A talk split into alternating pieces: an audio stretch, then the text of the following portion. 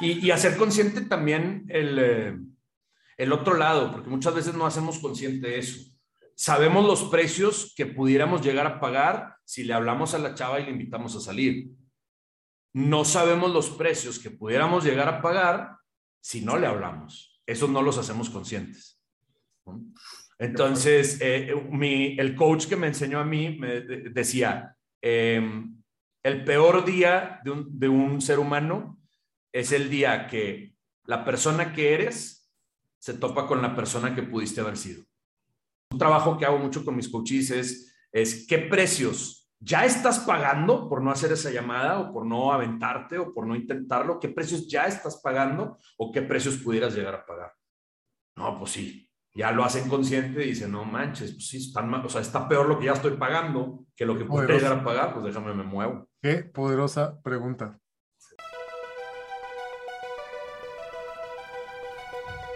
Bienvenido a la vida, guía para el jugador. Episodio 5, las reglas de Jorge Osuna. Uniéndose al juego desde Monterrey, México, Jorge Osuna.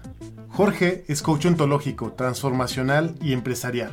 Es socio fundador de Doma tu Mente y Trayecto Zenit, empresas de coaching, talleres y cursos de transformación personal y para las organizaciones ha apoyado a más de 5.000 personas a descubrir y alcanzar sus propósitos y ha impartido más de 300 entrenamientos dentro y fuera de México a lo largo de su carrera. Su misión, ser una posibilidad y una herramienta para que otros seres humanos como tú alcancen sus sueños. Jorge es un gran ser humano y un geek de corazón, y sin duda te ayudará a cambiar tu perspectiva con las herramientas y enseñanzas que compartirá en este episodio. Con ustedes, Jorge. Bienvenidos a un nuevo episodio de La Vida Guía para el Jugador. Y el día de hoy traigo un invitado muy especial, alguien que conocí en la senda del guerrero, un maestro del Haka Maori. si viste ese video, el, el, loco que anda ahí gritando y guiando a todos, está aquí con nosotros el día de hoy. Pero no viene a hablarnos de, no, no va a ser una jaca o al menos no está planeado. Pero Vamos a platicar de diferentes temas. Jorge es un coach ontológico. Vamos a hablar un poquito del coaching y de por qué está tan satanizado últimamente. Pero vamos a ir a algunos temas bien interesantes. Eh, vamos a ver a dónde nos lleva la conversación. Y bueno, es un gusto, es un honor tenerte acá con nosotros. Bienvenido, Jorge. ¿Cómo estás? Súper bien, súper bien. Muy contento de estar aquí contigo. Eh, muy, muy honrado por tu invitación desde que me dijiste y desde que, pues, no solo ahí en, el, en la senda del guerrero, eh, pues todo lo que trabajamos, sino la forma en la que conecté contigo y dije, este es de los míos, este vato es, es geek consciente y, me invitaste al podcast y, y, sí, qué bueno que ya, ahora sí ya se nos vino la fecha y estoy muy contento de estar aquí. Sí, ya, ya, ya urgía tener esta conversación, reconectar. Y, bueno, si, si, el episodio se torna un poquito geek, un poquito ñoño, no nos culpen, así somos, estamos disfrutando esta conversación. Y déjame empezar por la pregunta ya que es tradición. Partiendo de que esta vida es una especie de juego o de un videojuego, ¿de qué se trata el juego de la vida para ti, Jorge?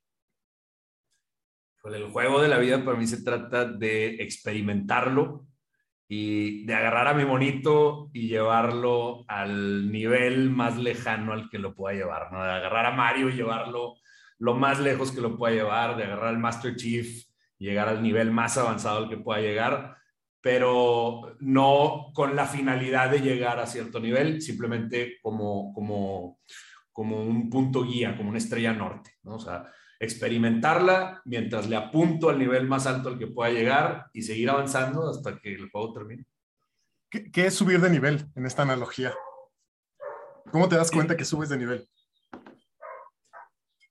Yo creo que es, como, como en un RPG, ¿no? O sea, es de que eh, subes de nivel cuando de repente tienes capacidad para equipar herramientas diferentes, ¿no? Esa espada solo la puedo agarrar a nivel 50, eh, a, ese, a ese monstruo solo le puedo ganar si tengo un nivel X. Entonces, yo creo que conforme vas, em, pues venciendo cada uno de esos obstáculos en la vida, ¿no? O sea, y, obstáculos o, o, como benchmarks, ¿no? A los que vas palomeando, de que pues ahora que, por ejemplo, que soy papá, o cuando consigues tu primer trabajo, cuando compras tu primer carro, cuando te gradúas de la prepa o luego de la carrera. O sea, cada uno de esos benchmarks para mí son como esos niveles que vas avanzando, que te dan herramientas para vencer al siguiente, al siguiente oponente al cual te pudieras enfrentar.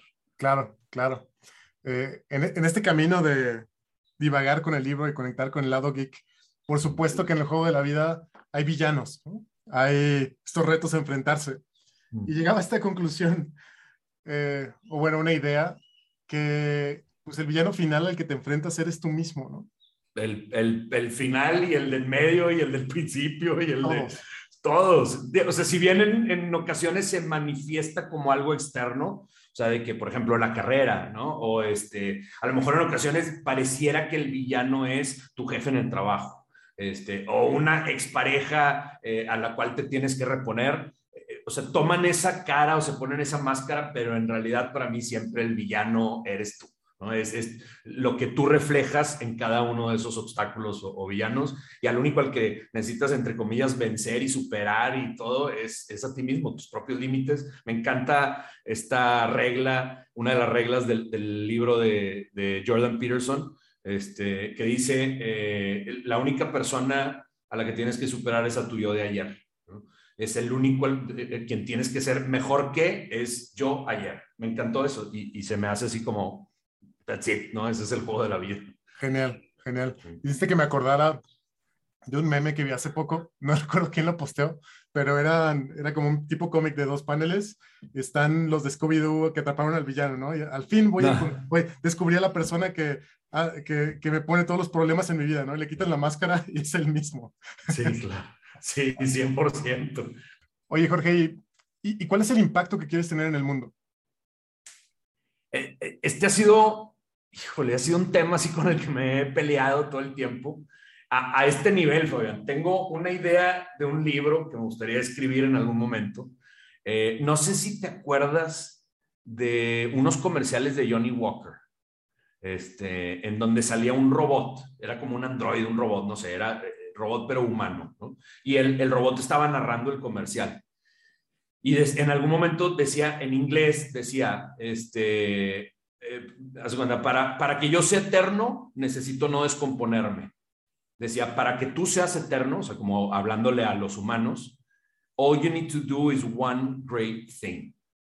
O sea, lo único que tienes que hacer es una, un gran logro, una gran cosa. Y me impactó desde, o sea, ese comercial pues estuvo, salía seguidón y yo lo veía y me llegaba y me llegaba y me llegaba. Entonces, yo, yo quiero escribir un libro en algún momento que se llame One Great Thing. Y eh, para mí hay dos personajes en ese libro, que obviamente ambos personajes soy yo, pero uno está obsesionado con hacer ese one great thing, ¿no? O sea, es como, este, pues bueno, ya no fue el primero en subir al Everest, pero algo así, ¿no? Ser el primero en hacer algo, en tener un gran invento, hacer una hazaña que nadie más haya hecho o algo así. Y el otro es el mejor amigo de este y lo apoya y todo, pero o sea, él dice, yo me hago cargo de mi metro cuadrado, ¿no? O sea, yo, yo me hago cargo de mi vida, de mi familia, de ser un buen hombre, de hacer las cosas bien, este, sabiendo que me voy a equivocar, pero aprendiendo de mis errores, dejándole al mundo, eh, o sea, el legado que le voy a dejar al mundo es eso, es como una buena familia y buenos hijos con buenos valores y principios y así, ¿no? Y, y, entonces constantemente me estoy como peleando con estas dos ideas de, de, quiero transformar al mundo y quiero subir el Everest, quiero hacer estas cosas fabulosas y extraordinarias que dejen un impacto, claro. pero por otro lado digo, bueno, quizá con que me haga cargo de mi metro cuadrado es suficiente, ¿no? Quizá si yo me hago cargo de mí y de mi familia y de mis hijos y le dejo eso bueno al mundo, quizá con eso es suficiente para realmente dejar un impacto. Entonces, no tengo la respuesta, pero está en, en algún veo, lugar. De, veo la batalla cosas. interna en ti, así como. Sí, bien cañón. Hasta le pusiste dos caras, ¿no? Me, me sí, acordé sí. ahorita de la serie, serie, de Moon Knight, te imaginé así como con, con las dos personalidades ahí peleando. Oye, qué buen episodio el de ayer, by the way. que no me sé, en, en, el momento en que salga el, el, podcast, no sé si. Sí, va a salir, pero bueno, hubo un buen episodio cinco, que vimos. Al episodio 5. sí, eh, y ahorita que compartes esto, eh, hoy justo estaba escribiendo sobre propósito, mm. sobre el propósito. Y una de las cosas que me quedan más claras y que conecta muy cañón con lo que compartes es que el propósito no es este destino final, ¿no? Es como compras un boleto de avión y te vas a Hawái, o este, este One Big Thing que dices, es el lugar de donde partes. Entonces me he quedado pensando y digo, bueno, creo que de tus dos personajes le, le aplaudo más al amigo que, que, está diciendo mi metro cuadrado, lo que, lo, que, lo que vivo hoy, y mientras me muevo, esa es la parte que, que trasciende, ¿no?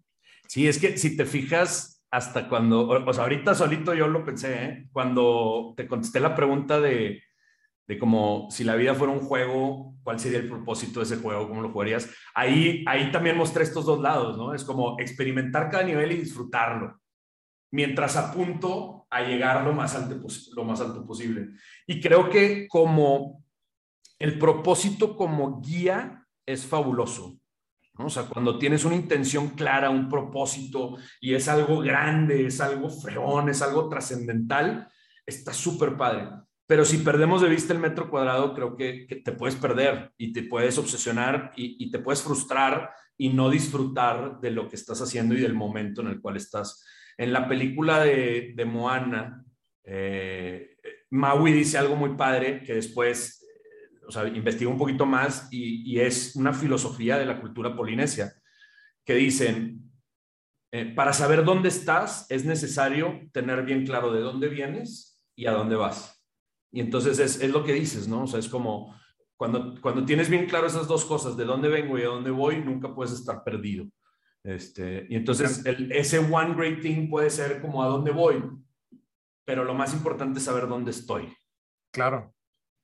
Y, le agrego, lo importante no es esa meta, no es esa dirección final, aunque importa mucho, lo importante no es eso, sino hacia dónde te mueve, hacia dónde te lleva a crecer, hacia dónde te lleva a aprender y el camino que estás recorriendo, ¿no?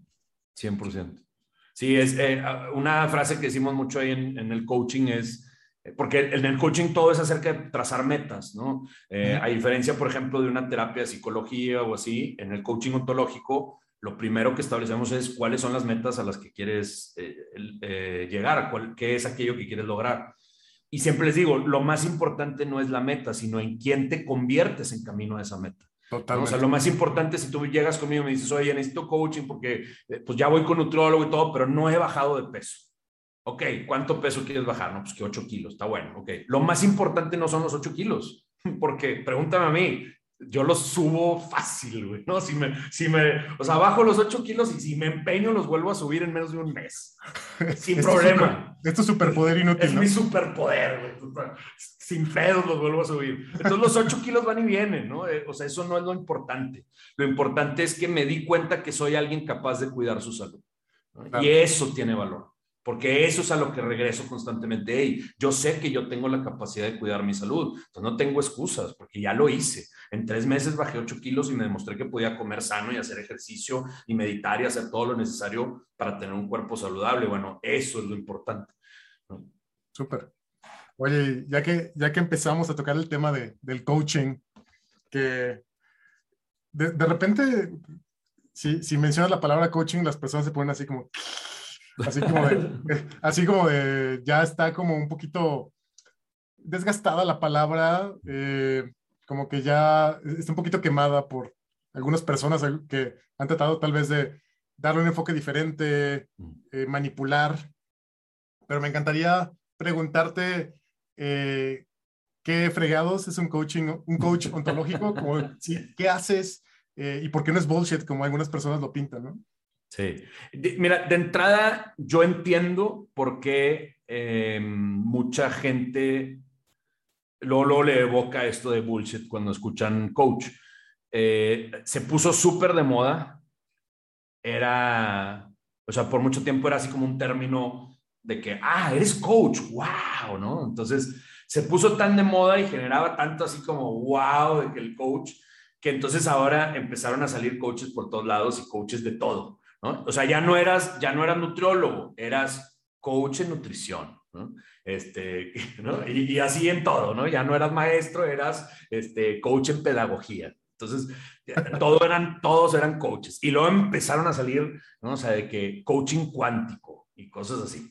Este, entonces, sí, salieron coaches por todos lados y coaching de todo. Y entonces entiendo que a muchas personas ya les genera de que, oye, pues todo el mundo es coach y qué es esto de coach, ¿no? Pero bueno, yo, o sea, yo estoy muy tranquilo, yo no tengo conversación con lo mío porque yo sé la preparación que yo llevé a cabo para poder tener ese titulito de coach ontológico, transformacional y empresarial. Este, y yo tengo muy claras como mis bases, mis raíces y, tengo muy claro eh, lo que es y lo que no es coaching ontológico. Entonces, bueno, ¿qué es en sí coaching ontológico? Eh, o sea, es, esa palabra de coaching, como te digo, se puso muy de moda, sobre todo por personas que empezaron a, emplearla, que eran expertos como en PNL, ¿no? Personas como John Hanley, personas como Jim Rohn, más tarde Tony Robbins, este, o sea, empezaron a usar esa palabra o ese término y, yo que jugué o hice deporte toda mi vida, que jugué básquet y luego fútbol americano, me queda clarísimo y por eso me encanta ese término. Y por eso de que me preguntaste hace ratito, ¿cómo te presenta la gente? Coach, porque mis coaches de básquet y luego de fútbol americano fueron importantísimos para mí. Y el coach en ese sentido es eh, el que está parado afuera de la cancha, o sea, no se mete a jugar por ti, sin embargo, te da las herramientas, te guía, te reconoce cuando lo haces bien, te espejea cuando no lo hiciste tan bien, te muestra quizá tus errores, pero también te enseña cómo lo pudiste haber hecho mejor. Este, si, si, por ejemplo, si seis personas están haciendo el mismo ejercicio y uno lo está haciendo como debe ser, bueno, el coach se acerca y muestra con él como ejemplo de que, mira, sí, fíjense cómo este, pateó la pelota, así, echando el cuerpo para adelante y no le quitó la vista a la pelota y entonces por eso la pudo meter en donde la metió, qué sé yo, ¿no? Entonces, eh, yo, yo relaciono mucho y no nada más yo, de ahí viene que le pusieron coach, ¿no? O sea, que, que dijeron, esto es coach, coaching de vida, porque es lo que hacemos, lo mismo que hace el coach de básquet, de americano, de fútbol con sus jugadores, lo hacemos nosotros con la gente, pero para darles herramientas para que alcancen esas metas y para que logren lo que quieren lograr en su vida y para que tengan el nivel de, em, plenitud y felicidad que desean tener en su vida. ¿no? Entonces, de ahí viene el coaching. Y luego el ontológico viene de algo que se llama ontología del lenguaje, de un, principalmente de Rafael Echeverría, eh, que fue quien escribió este libro de ontología del lenguaje, que lo que hizo fue agarrar eh, pues cosas de igual, de PNL, de coaching y así, eh, pero él, él, crea todo, todo, pues, todo este pues metodología para, para, llevar a cabo una, un coaching basado en el uso que le damos al lenguaje, ¿no? De ahí viene ontología del lenguaje, es, eh, ontología es eh, la forma en la que se usa o lo que se usa y pues lenguaje, ¿no? Entonces, la forma en la cual usamos el lenguaje. Y la base de la ontología del lenguaje dice que el lenguaje crea realidades. nosotros utilizamos el lenguaje no solo para comunicarnos hacia afuera, sino también es la forma en la cual nos comunicamos con nosotros mismos. Si tú te escribes una carta a ti mismo o si tú dices, si tú estás pensando en cosas o cuando sueñas, eh, utilizas el mismo lenguaje que utilizas para comunicarte hacia afuera.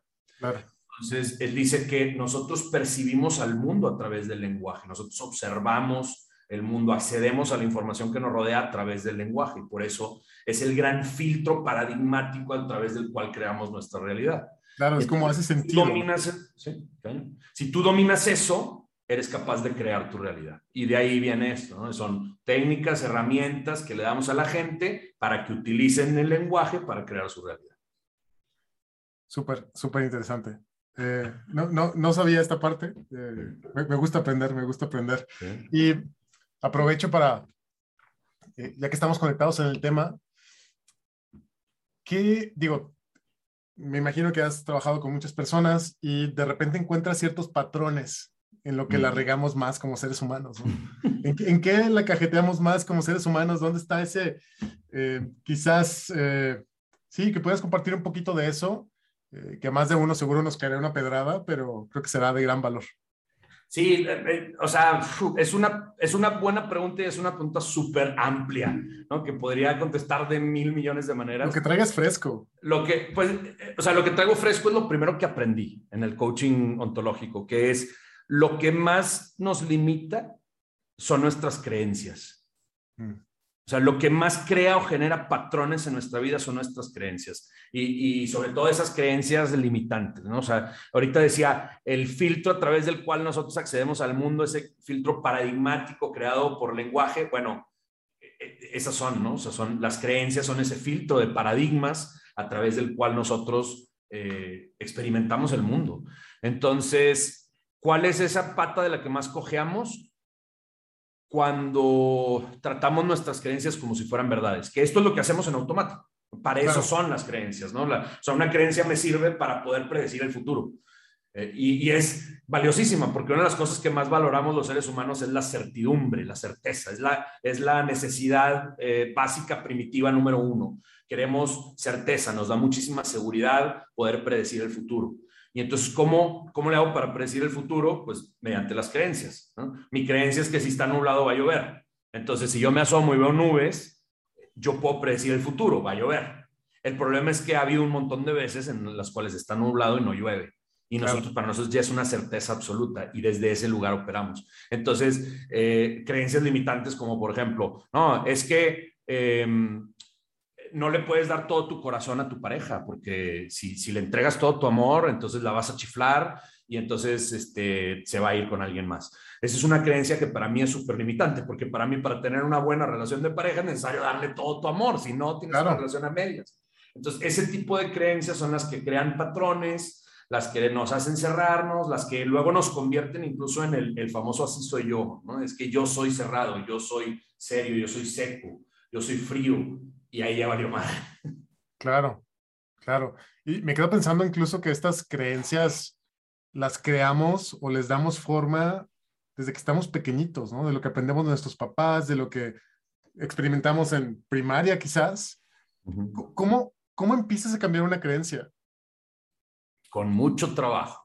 El primer, el primer, el primer paso es, es eh, a darte cuenta que hay creencias. Porque mucha gente cuando trabajo esto, ya sea en un curso o una sesión de coaching, es así como, no les vuela la cabeza de que, wow, no sabía que existían eh, algo a lo cual se, le llamamos creencias. Entonces, ese es como el, primer paso. Y luego el segundo es identificar cuáles son tus creencias. el poder decir, una pregunta que yo hago mucho es, es esa. Haz cuenta, alguien me dice algo y yo les pregunto, bueno, ¿eso que me estás diciendo es una verdad o es una creencia? Y hay veces que hasta me dicen, no, es verdad. Pero el, simple hecho de haber sembrado esa semillita, así como, pues pudiera ser una creencia. No dudas, claro. Con eso, ese es el primer paso para desafiar una creencia, poder, poder, poderle poder poner ese nombre, poderle identificar como una creencia, hacer conciencia de que es una creencia. Y luego ya empieza lo que te digo del trabajo. Claro, claro. Eh, había escuchado a un autor que hablaba justo de esto y decía que en esta diferencia de si es verdad o es creencia, si alguien más ya lo hizo, probablemente sea una creencia tuya, ¿no? Que dices, por ejemplo, no, no puedo trabajar en algo que me apasiona. Ah, bueno, hay alguien allá afuera que ya esté trabajando y ganando bien y viviendo la vida que, que quiere trabajando en lo que le apasiona. No, pues sí. Entonces, más puede ser algo tuyo, ¿no? ¿Quién era? ¿El de Mind Valley? Era de Mind Valley, no recuerdo quién. Eh, pero no era él, ¿cómo? Es que se me olvidó cómo se llama. Él, sí, ¿no era él?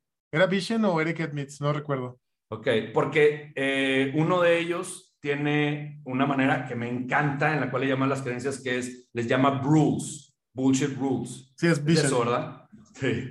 Me encanta, porque son exactamente eso. Y, y, ahorita que lo dijiste, o sea, él me encanta cómo lo define, que es tal cual como lo definiste tú, ¿no? O sea, de que a ver, si aplica aquí en China, entonces sí es verdad. Pero si en China lo hacen diferente, entonces no es verdad, ¿no? Es una creencia. Y si es una creencia, entonces la puedes desafiar. Y me encanta cómo le pone él. Entonces es una rule, ¿no? Una bullshit rule. Bullshit rule. Fabuloso. Porque las creencias son eso, son reglas, ¿no? O sea, son como reglas que ya sea nos impone la sociedad, como bien decías hace ratito, nuestros papás o nosotros mismos. Eh, y, y, seguimos esas reglitas, ¿no? Si esto, entonces esto hasta que la desafías. Claro, y, qué trabajo cuesta, sobre todo cuando esas vienen de, de tu familia, de las costumbres, de personas que han operado así por años y años y de repente tú llegas y dices, oye, yo quiero hacer algo diferente. Uy, qué, qué fuerte y qué, qué choques, ¿no? Eh, sí, cañón, cañón. Y, y, lo, o sea, lo fregón y la razón por la cual me dedico a lo que me dedico es que, eh, pues primero, yo fui a tomar esos cursos, en donde había un coach enfrente dando el curso y yo era el que traía esas creencias arraigadas. Y entonces, o sea, yo fui el que empecé a trabajar en desafiarlas y en, y en cambiarlas y en, y en desechar las creencias que me limitaban y me cerraban posibilidades por unas que me abrían posibilidades. Y yo vi que funcionó. Entonces yo dije, yo quiero hacer eso.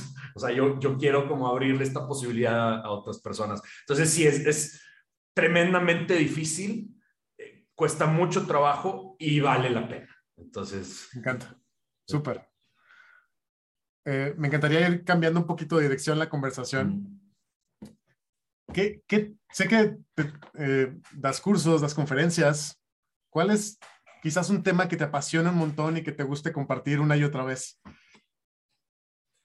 Eh, últimamente, la respuesta fácil es todos, ¿no? Todo, cada tema que trabajo, cada tema que doy, me fascina y, me, me, meto y me apasiona. Tenemos consentido Sí, sí. Pero últimamente todo lo que tiene que ver con eh, mitología, con el camino del héroe, todo lo que tiene que ver con como esto a lo que yo le llamo pensamiento mitológico, que es, eh, no sé si exista, eh, o sea, yo solito como, como que, o sea, se me metió esa idea de que existe tal cosa como un pensamiento mitológico y, se me vino esto a, la cabeza leyendo y escuchando a Joseph Campbell. O sea, para mí ese es un señor que tuvo esa capacidad como de, ahorita hablábamos de e, ese filtro a través del cual accedemos al mundo.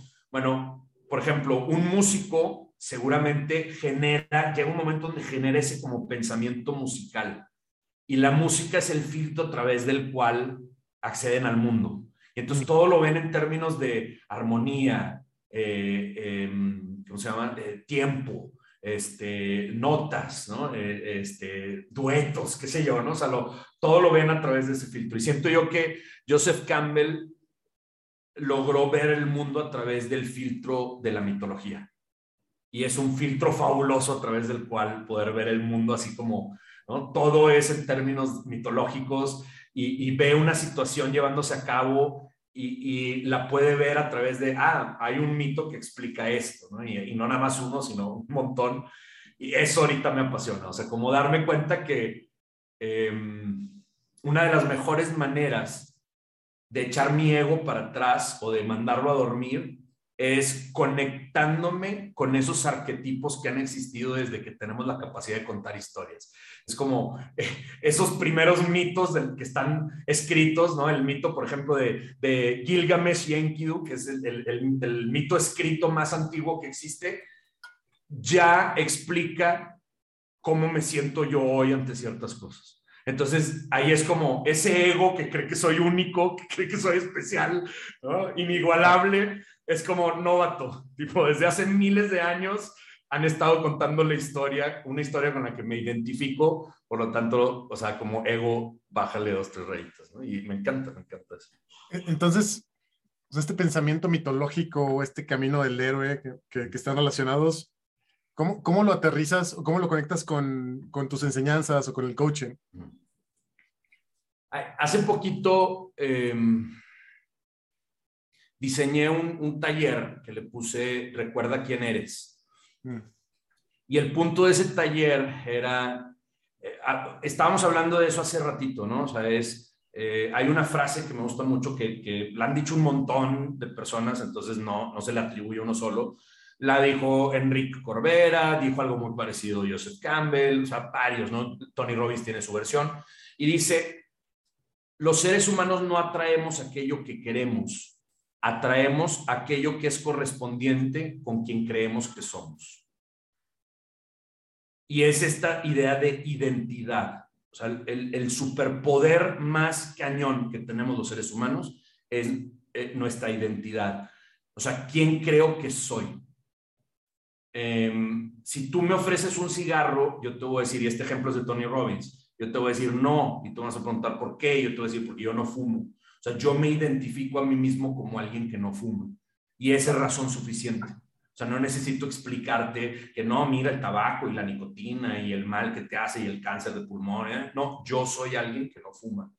Entonces, es, nuestra identidad es poderosísima. Entonces yo me preguntaba, bueno, ¿y de, de, dónde viene mi identidad o cómo puedo cambiar mi identidad? Y pues lo que me apasiona son los cuentos, las historias, las películas, las leyendas, así, ¿no? Y de los momentos que más me conectan a mí en las películas es cuando el héroe declara quién es. Cuando el héroe logra, como desde el fondo, declarar quién es. Muchas veces lo único que hacen es, eh, decir su nombre, pero hay veces que dicen su puesto, hay veces que dicen su poder o qué sé yo, ¿no? Y te voy a dar unos ejemplos. Por ejemplo, cuando, eh, cuando Moana va siguiendo las instrucciones de la abuelita, la abuelita le dice, le vas a decir a Maui, yo soy Moana de Motonui, ta, ta, ta, te vas a subir a mi barco y me vas a acompañar a regresar al corazón de Tefiti. Pero llega un momento donde Moana duda y dice, no, yo no soy, yo no puedo. O sea, no, se identifica como alguien que no es suficiente y avienta el corazón de Tefiti de vuelta al mar. Dice, elige a alguien más porque yo no. Y en eso se le vuelve a aparecer la abuelita y eh, le pregunta, do you know who you are? ¿no? ¿Sabes quién eres? Y entonces ella empieza, soy una, soy una niña, soy una mujer, I am a girl, soy una niña que ama su isla y que ama el mar, ¿no? O sea, otra vez está tu metro cuadrado o, o, la gran misión, one great thing, ¿no? Soy una, una niña que ama su isla y que ama el mar, me llama, pero luego dice, pero the call isn't out there at all, it's inside me, ¿no? El llamado no está allá afuera, está dentro de mí, o sea, este es quien soy. Y luego finalmente declara, I am Moana, yo soy Moana, pero ya es una declaración así como ¡pum!, ¿no? Que conlleva como yo soy capaz de hacer esto, yo soy capaz de cumplir esta misión y no necesito a Maui. Y se avienta por el corazón de Tefiti, ahora está como resuelta a ir y regresarlo ella solita. Y esto lo vemos una y otra vez en un montón de historias, ¿no? O sea, eh, por ejemplo, Simba no lo declara así tal cual, de que yo soy Simba, lo declara con un rugido. Se sube a la piedra y desde allá arriba ruge como diciendo, este es mi lugar, ¿no? Neo tampoco dice, I am Neo, pero sí le dice cuando, cuando eh, cuando Agent Smith le está diciendo, le está repitiendo una y otra vez, Mr. Anderson, Mr. Anderson, ¿no? Este, te, va, te vas a despertar y te vas a dar cuenta que esto es un sueño, vas a regresar a tu cubículo a trabajar, Mr. Anderson, Mr. Anderson. Y en eso él agarra fuerza y dice, My name is Neo, ¿no? Mi nombre es Neo. Y ahí toma poder. Y luego, pues otro ejemplo clarito es eh, Arya Stark, ¿no? Que es, I am no one, I am no one, I am no one, I am no one. Y luego, soy Arya Stark. Entonces, ese momento en el que el héroe declara quién es es poderosísimo. Pero para poder llegar a ese momento, normalmente, ¿qué es lo que sucede? Van al lugar más oscuro. Van y enfrentan su mayor miedo, eh, ya sea como a ser insuficientes o al ridículo o al fracaso o a la soledad o qué sé yo. Van y enfrentan su mayor miedo a su oponente más cañón y entonces sí logran declarar quiénes son. Entonces, eh, y todo eso pues es, es parte esencial del camino del héroe, de todo lo que enseña Campbell. ¿No? O sea, esos pasos de aproximación a la cueva más oscura, ordalía y luego recompensa. Y la mayor recompensa es la identidad del héroe.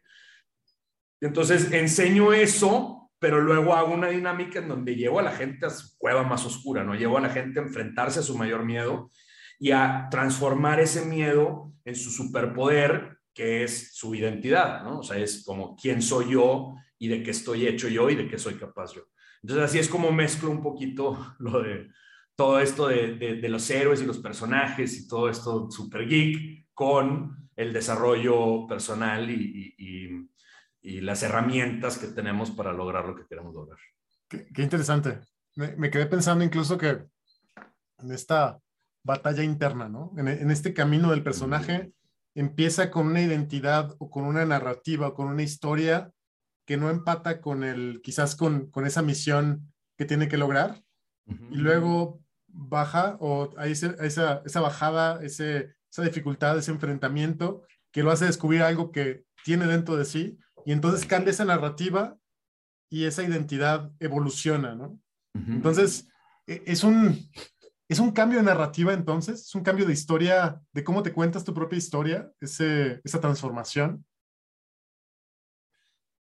Sí, es, eso ocurre, ¿no? Eso ocurre, o sea, ocurre que, que tú empiezas a contarte una historia diferente acerca de quién eres. Yo creo que eh, es indispensable mm, el momento en el cual el héroe se deja de pelear con la sombra y la integra.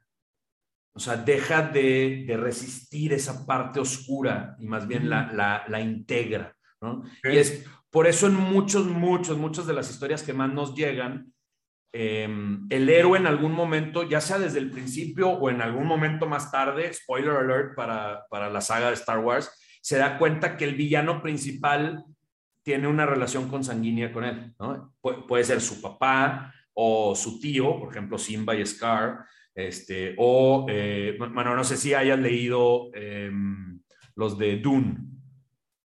Sí, sí, sí. ¿no? Bueno, o sea, ya ves que también ahí hay una realización de dónde viene el linaje de Paul Atreides. Entonces, eh, o sea, casi siempre los, bueno, igual en, en, Game of Thrones, ¿no? Jon Snow, o sea, de dónde viene su linaje. Em, eh, llega un momento en donde el héroe se da cuenta que parte de, de su linaje es esta oscuridad. Entonces, en, lugar de pelearse con ella, es como la integra, la deja entrar, y, una vez que la integra, eh, ahora sí puede, como dices, como crear una narrativa diferente. Súper. Este, eso me encanta también. Está padrísimo. Y me encantaría hacer zoom en esta parte de la parte oscura, de, los miedos, de eh, cómo, cómo empezar quizás a, a voltear esta parte oscura eh, o esta parte que nos da miedo enfrentar de nosotros mismos, ¿no? Porque todos somos luz y oscuridad. Eh, ¿Cómo empezar a aceptar esa parte, no? E, esa es la palabra clave, aceptarla. Em, una, manera, una manera sencilla como de, de aceptar tu oscuridad es, como siempre, como decía hace ratito, lo primero es identificarla, ¿no? O sea, ¿qué es a lo que le llamamos nuestra oscuridad? Es como nuestra parte más densa, más oscura. En otras palabras, lo que más nos choca hacer que nosotros mismos. Me choca que soy un huevón, me choca que soy este, distraído, me choca que soy esto, esto, lo otro. Y normalmente es así, me choca y, no quiero que nadie se dé cuenta y trato de esconder esa parte de mí. O el, extremo, que, parecería que no es... Em, o sea, que esto no es resistencia, que esto es aceptación, pero es otro tipo de resistencia. Cuando es el, pues sí, soy bien huevón y qué, ¿no? Eso es, también es otro tipo de resistencia. El em, integrar tu oscuridad, con este ejemplo, por ejemplo, de, de, ser huevón, el primer paso sería como voltear a ver eso y decir, ok, sí soy. Siguiente paso. Ha habido ocasiones en las cuales esta forma de ser, por más oscura, densa o, o negativa que parezca, me ha abierto posibilidades? Pues sí, porque mira, yo observo que amigos míos tiene, les batallan un chorro para como desconectarse, o sea, sábados y domingos siguen así como eh, pensando en el trabajo y así, yo no, ¿no? Yo como soy huevón, o sea, yo el sábado y el domingo me desconecto y descanso en paz y eso me permite, por ejemplo, pues conectarme con mi familia, estar tranquilo con ellos e incluso el lunes llegar con mejor energía. Entonces, ah, ok. Entonces, esa parte oscura, densa que te choca, te abre posibilidades. Sí, ok. Ha habido ocasiones en las cuales no ha sido huevón, ha habido ocasiones en las cuales ha sido lo opuesto. Sí, un chorro, ¿no? o sea, de hecho yo soy, cuando se me viene la chamba, yo soy súper enfocado y no descanso hasta que la saco, así me tenga que dormir a la hora que me tenga que dormir. Ah, entonces no solo eres huevón, ¿no? Es una máscara que te pones, es una forma de ser que de repente utilizas. Sí, ok. Entonces, lo siguiente es darte cuenta que no es un switch que alguien más active en automático, es una forma de ser que tú eliges. Hay ocasiones en las cuales te abre posibilidades y hay ocasiones en las cuales te la cierra. ¿no? Si es jueves en la tarde y tienes un montón de chamba y estás echando huevo y postergando la chamba para la semana que entra, bueno, pues ahí te está cerrando posibilidades, ¿no? Entonces ahí tú puedes elegir, no, no, no, ahorita me quito esta máscara, la mando a dormir para que el sábado pueda tirar huevo a gusto y ahorita me activo y ahorita hago lo que tenga que ser y ahorita me pongo más bien la máscara de super chambeador. Y entonces, ahorita te la estoy platicando, suena bien padre, suena bien fácil. hay un montón de, trabajo que hacer con eso, ¿no? Pero esa es como la base, ¿no? Y entonces, una vez que la identifico y le agradezco a esa forma de ser por todas las posibilidades que me ha abierto, eh, es más fácil integrarla, es más fácil aceptarla. Y entonces, el, el, entre comillas, el maestro es aquel que ha integrado sus partes oscuras y que las puede usar que usa sus partes oscuras o usa sus partes de luz en el momento en el que él elige usar una o la otra, dependiendo de la situación y cuál eh, le va a abrir más posibilidades. Ese para mí es como el que ha logrado un grado de maestría con su, con su oscuridad. Está, está buenísimo. Está, está buenísimo. Me, quedé, me dejaste ahorita así como, me cayeron varias pedradas y varios veintes que gracias por eso hablando un poquito, ahorita me, acordé en la escena del guerrero que hablábamos de los miedos. Que hablábamos del miedo a no ser suficiente, al miedo a estar solo. Y recuerdo que dijiste algo que se me quedó bien grabado, que estos eran miedos que estaban relacionados al miedo a morir. ¿Podrías elaborar un poquito, igual para refrescarlo y también compartirlo con los demás? Sí, los, los principales miedos que tenemos como seres humanos es el fracaso, el rechazo y la soledad. Y lo que tienen en común esos tres miedos es la no aceptación. O sea, yo, yo juzgo si me están rechazando es porque no me aceptan, si fracaso no me van a aceptar y si estoy solo es porque no me han aceptado. Entonces, em, la no hace, porque la no aceptación es algo que nos, que nos genera así como tanto miedo o, nos, sí, nos apachurra tanto, qué sé yo. Al ser seres sociales, y lo hemos sido durante literal decenas de miles de años, lo que hemos aprendido es, el ser humano solito se muere, el ser humano en sociedad sale adelante y logra sobrevivir. Entonces, para mí, el que me alejen de la tribu es la muerte. Si no me aceptan en la tribu, es la muerte. Entonces, nuestra función primitiva número uno es la supervivencia. Eso es eh, lo, que, lo que mejor hacemos en automático, ¿no? es todo lo que necesitamos hacer para sobrevivir. Y si hay algo que para mí significa muerte, por ejemplo, la no aceptación, entonces lo, voy a, le voy a sacar la vuelta, lo voy a eh, evitar a como de lugar, insisto, porque, porque es como la muerte. Entonces, ¿qué significa esto? La soledad, el fracaso, el rechazo, mi mente las asocia con la muerte. Y es como la muerte. Y eh, por eso nos genera tanto miedo. No, sabe la diferencia entre que me digan que no a que me muera. Que me digan que no es como morirme. ¿Y qué es lo que hacemos entonces? Evito que me digan que no. ¿Cómo evito que me digan que no? Pues no le hablo. ¿no? le hablo y no le invito a salir, o no le hablo para venderle, este, o no le hablo para pedirle chamba. Y así, ¿qué pasó? Pues no me dijo que no. Este, y, es lo que sucede, no me morí. Claro. Y, y ahí como me imagino que parte del antídoto es pues, hacer consciente que no estás en peligro, que lo que puede pasar es, un no que no te va a llevar a algo que, que ponga en peligro tu vida y, y, afrontar esa incomodidad, ¿no?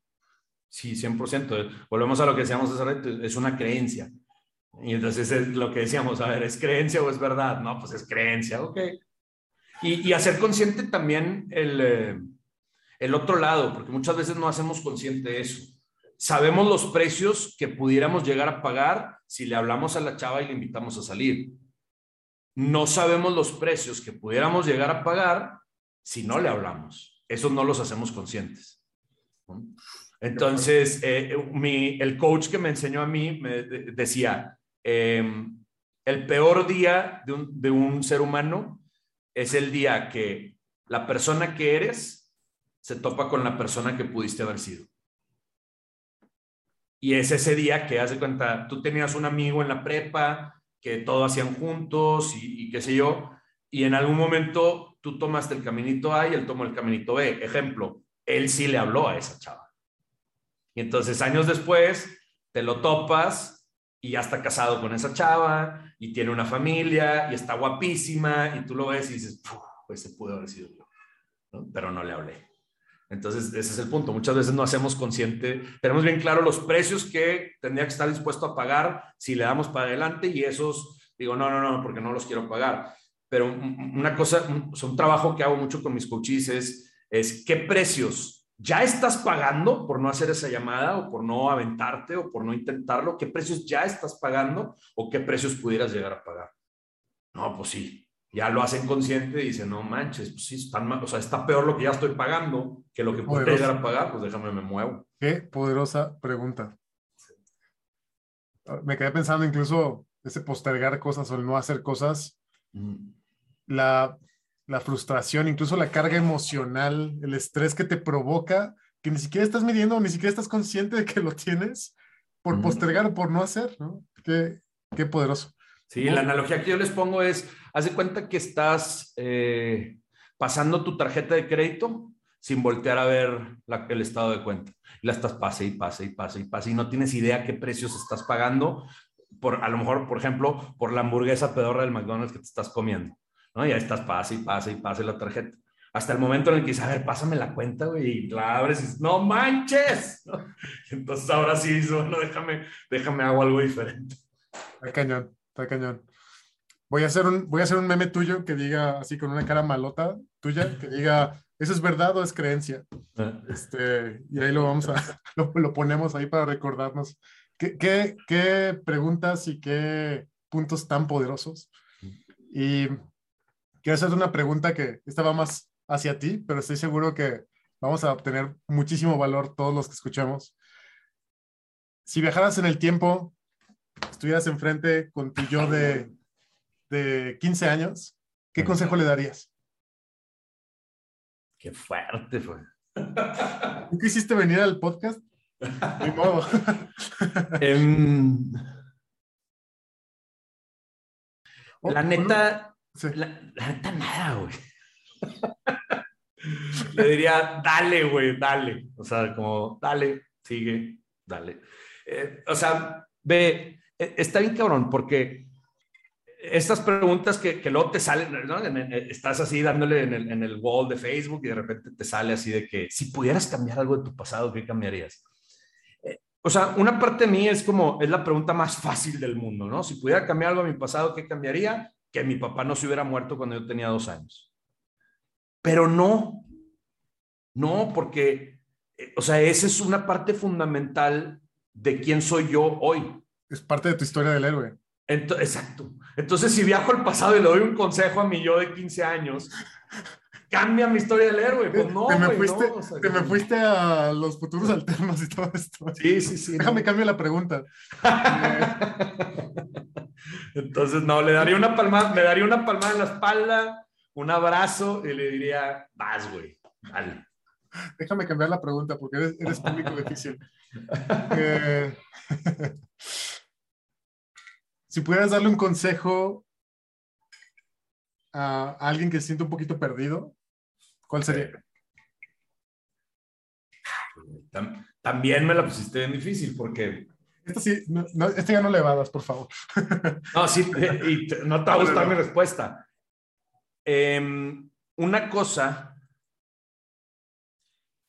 que hace que, que muchos coaches eh, sean coaches balines no sé si balín sea una palabra regia nada más.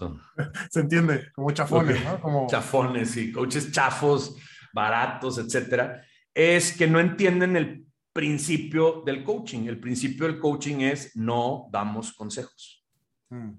Porque, o sea, lo que te decía hace ratito, yo accedo al mundo a través de mi lenguaje, en otras palabras, a través de mis creencias. Y eso es el segundo filtro, porque el primer gran filtro es el filtro biológico. Accedo a la información que me rodea a través de mi biología. Entonces, de entrada está limitada la información a la cual puedo acceder porque mis sentidos están limitados. Claro. Entonces, ese es el primer filtro. El segundo filtro es el filtro paradigmático, como el que te decía hace ratito, ¿no? O sea, veo el mundo a través de mis creencias. En otras palabras, no tengo idea cómo las cosas son. Yo solo sé cómo las percibo. Entonces, eh, no damos consejos. Habiendo dicho eso, este es el único consejo que siempre doy. Me encanta. Sí, es como curándome en salud, no soy un chafo. Sí, ahí va. Este es el único consejo que doy.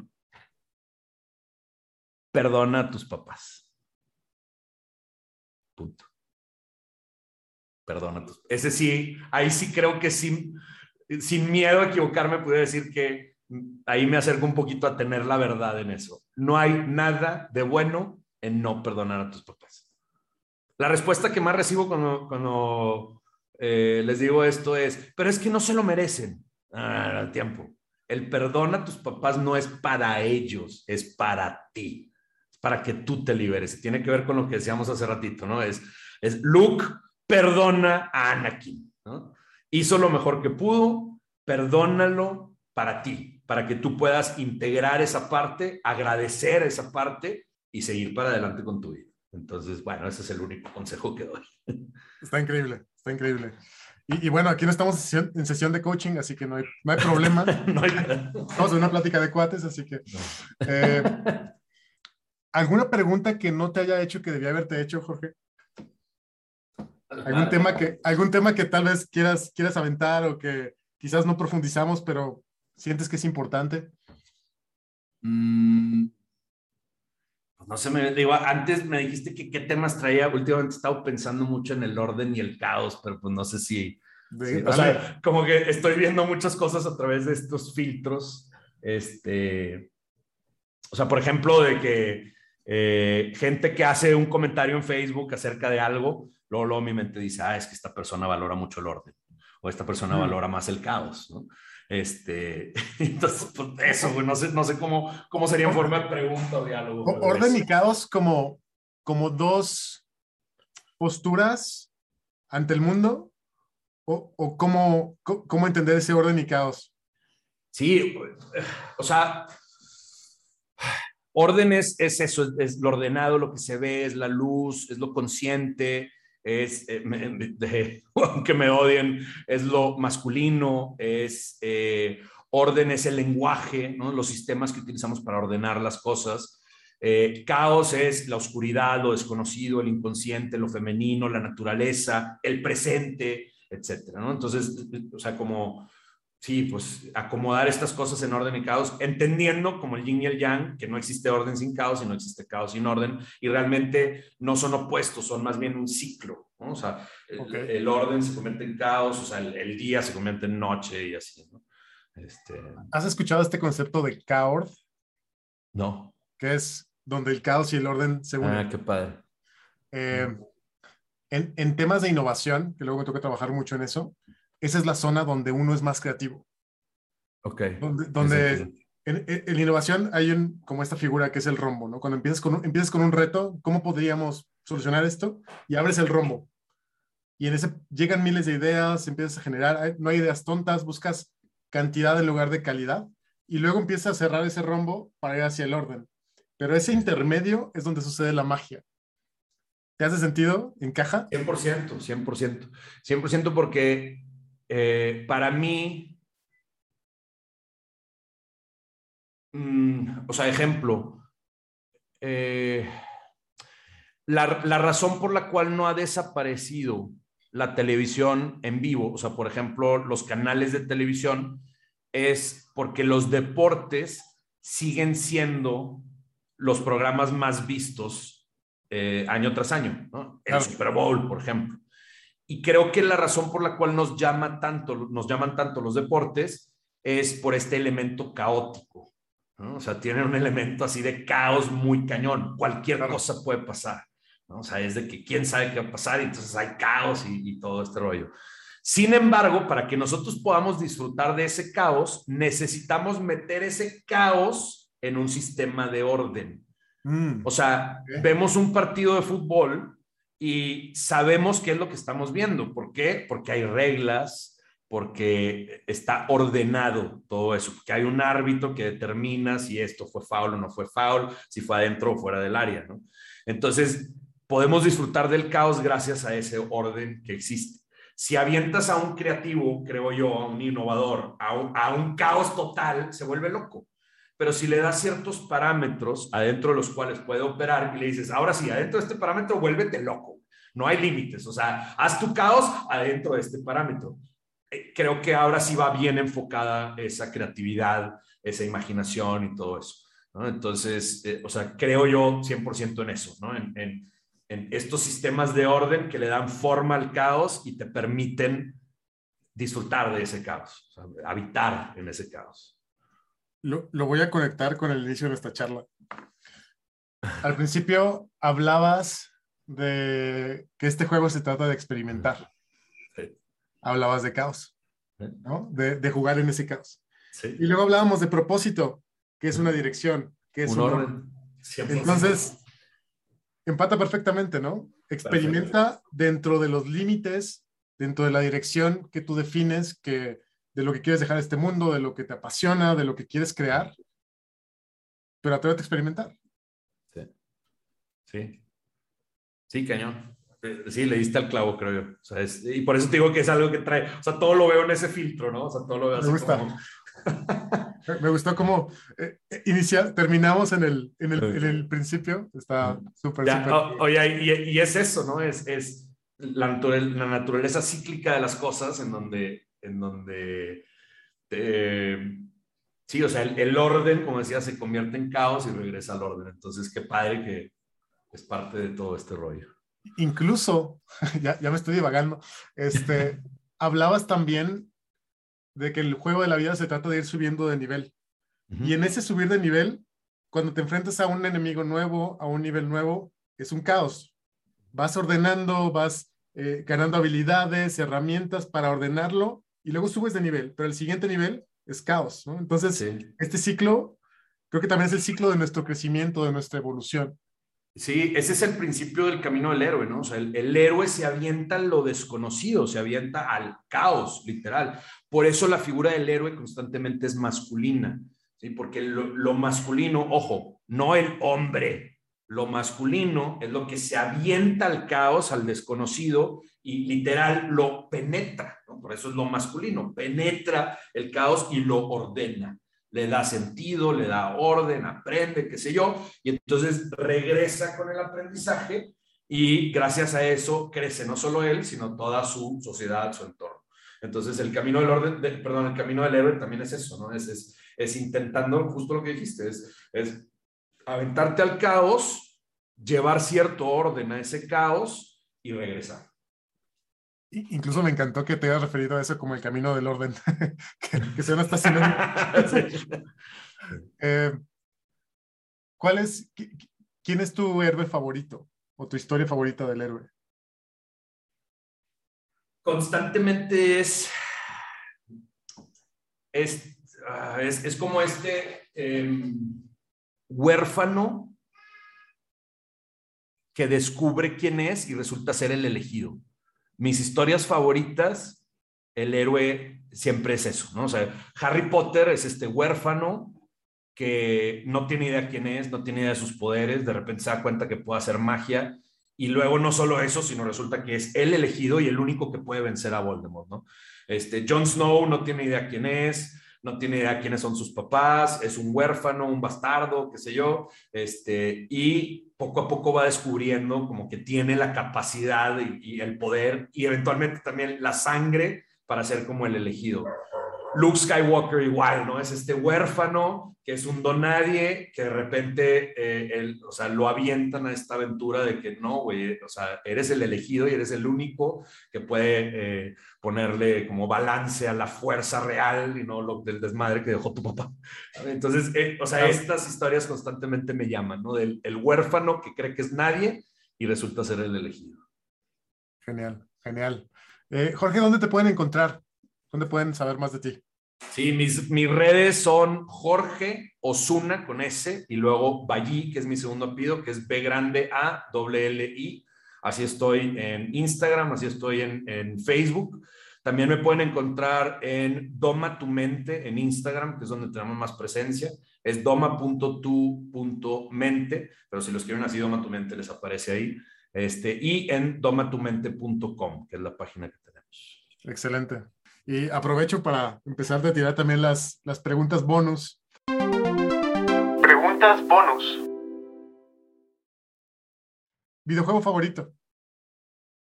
Mm, todos los de Halo, yo creo. ¿Crees que vivimos en una simulación? Ah, eh, sí, pero no como o sea, no, no como The Matrix, ¿no? O sea, creo, creo que nos es muy difícil estar en contacto con la realidad.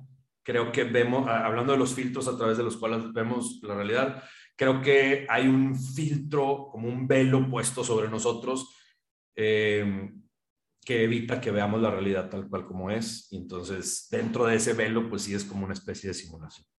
¿Película o serie favorita? Y o serie favorita.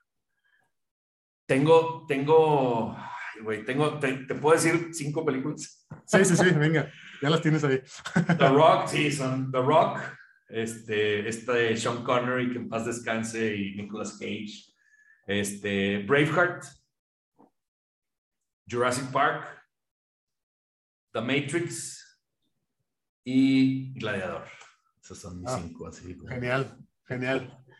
Y, y, para cerrar este, esta ronda de preguntas bonus, eh, el mejor consejo que, que hayas recibido tú. Em, tiene una historia.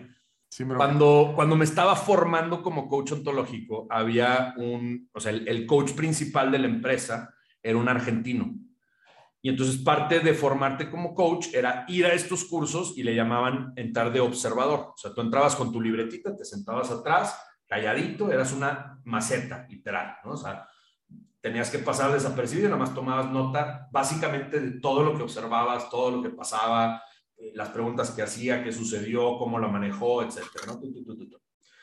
Entonces, estaba yo como observador en uno de los primeros entrenamientos, ya estaba yo observando, o sea, esto implicaba que ya había pasado como por el filtro para que sí me quisieran entrenar o formar como coach. Y ya, ¿no? Está, termina ese día y el coach me dice, este argentino me dice, me dice que si quería ir a cenar con él, ¿no? Que, que, si ya había cenado, que si quería ir a cenar con él. Y olvídate, para mí fue así como, wow, de que sí, ¿no? O sea, voy a aprovechar y ahí en la cena voy a preguntarle todo lo que pasó y qué sé yo, y entonces no olvido, o sea, cañón, ¿no? Entonces llegamos a cenar ahí unos tacos, este, y yo empiezo así como a, aventarle darditos, a, a, hacerle preguntas, ¿no? A ver, a ver si pega. Este, y la que se escucha es mi hija. Está participando también. Bienvenido. Empiezo a aventar darditos a ver si, a ver si pega y él así como que súper cortante, me contestaba sí o no, seguía comiendo sus tacos. Después de un rato agarré la onda, dije, ok, y, y después ya quedaba yo entrenamiento, lo entendía. Salía yo lo que menos quería era ir a platicar con alguien, quería sentarme, comerme mis tacos y irme a dormir, ¿no? Este, entonces, se estaba comiendo los tacos y yo agarré la onda y dije, ok, bueno, ya le voy a parar y yo me, empecé a comer. Y después de un buen rato, deja el taco, me volteé a ver y como buen argentino, me dice así como argentino, ¿quieres saber lo que se necesita para ser un buen coach? Y yo así de, ¿de qué? ¿Sí? Y me dice, cagala, anda y cagala, cagala grande. Y se siguió comiendo los tacos en ese momento para mí fue súper decepcionante, Fue así como, no manches, que esto es, o sea, esto es lo que se necesita para ser buen coach. Güey, con el tiempo no sabes lo valioso que ha sido ese consejo para mí. O sea, entender a lo que se refería así como, básicamente fue así como, aviéntate al caos, güey, inténtalo todo, juega, diviértete, aprende en eso, o sea, aprende tus errores, pero, pero para mí fue así como, va, o sea, me acaba de dar permiso de, de soltarme, o sea, de, de, soltar el freno de mano, de meter el acelerador a fondo y de cagarla, pero a, mil kilómetros por hora, ¿no? y, y, a ver qué pasa. Y entonces sí, ese ha sido el mejor consejo. Buenísimo. Gracias, gracias por compartirlo. Creo que nos sirve a mucho, a, a todos los que estamos escuchando, nos lo llevamos también. Pues Jorge, un gusto, eh, qué conversación tan amena, la disfruté un montón. Gracias por todo lo que compartiste, todo el valor eh, y nada, te mando un, abrazo fuerte hasta Monterrey. Eh, muchas, muchas gracias por todo. No, igualmente, fue qué, qué, placer, qué gustazo, qué rica conversación. Este, como, como les digo, esta, eh, en un cafecito tú y yo solos hubiera, no hubiera estado muy diferente la, la, conversación, pero qué padre, como dices, si, si algo de lo que dijimos le crea valor a alguien más, pues genial. Así que muchas gracias por la oportunidad. Estoy seguro que sí. Muchas gracias, Jorge. Hasta luego. あっ!